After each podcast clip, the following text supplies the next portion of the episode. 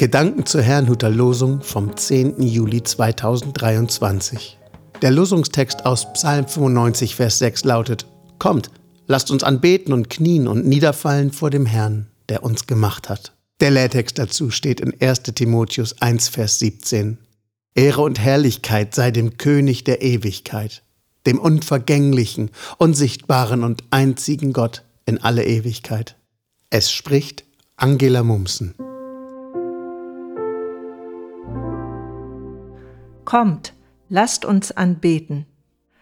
Wie werden die heutigen Bibelverse wohl auf jemanden wirken, der Gott gar nicht als denjenigen sieht, der uns gemacht hat?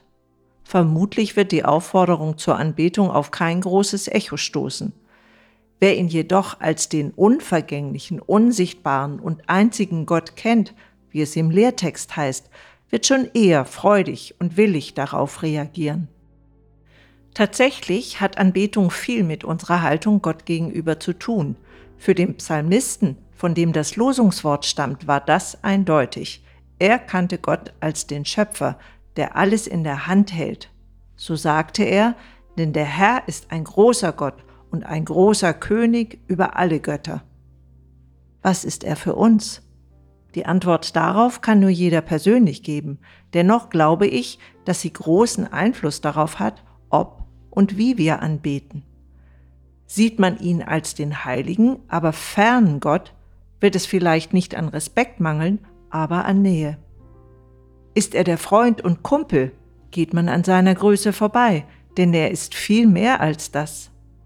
Sieht man ihn als strengen Richter und Rächer, verpasst man womöglich seine Gnade. Betrachtet man ihn als den lieben Gott, der letztlich alles vergibt, vergisst man schnell, dass er heilig und gerecht ist. Doch wie soll man all das, was Gott ist, erfassen können? Menschlich gesehen ist das nicht möglich. Doch Gott selbst hat einen Ausweg geschaffen, nämlich in Jesus Christus. In ihm kam der ferne Gott uns nahe. Wer Jesus Christus sieht, sieht Gott. In ihm zeigt sich Gott als heilig, gerecht, liebevoll, vergebend, helfend, heilend, als Freund, als Bruder, als Herr und Meister, als Alpha und Omega, wenn man anfängt darüber nachzudenken, kann man dann noch anders als in die Anbetung des Psalmisten und des Apostels Paulus, dem Autor des Lehrtextes, mit einzustimmen? Kommt, lasst uns anbeten und knien und niederfallen vor dem Herrn, der uns gemacht hat.